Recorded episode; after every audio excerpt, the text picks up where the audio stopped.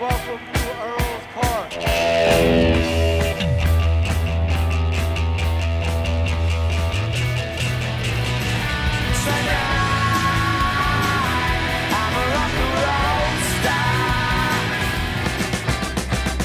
London calling to the faraway towns. Why has it all got to be so terribly loud? Cause London is drowning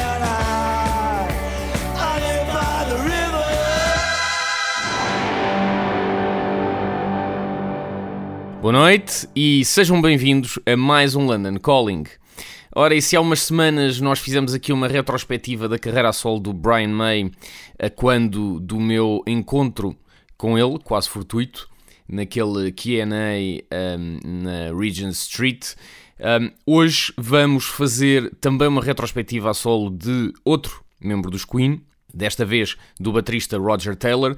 Portanto, ficamos uh, uh, com o programa de hoje, completamos Uh, retrospectivas das uh, carreiras a solo de três membros dos Queen. Há uns anos fiz do Freddie Mercury, uh, como disse há umas semanas, fiz do Brian May e hoje fica então do Roger Taylor.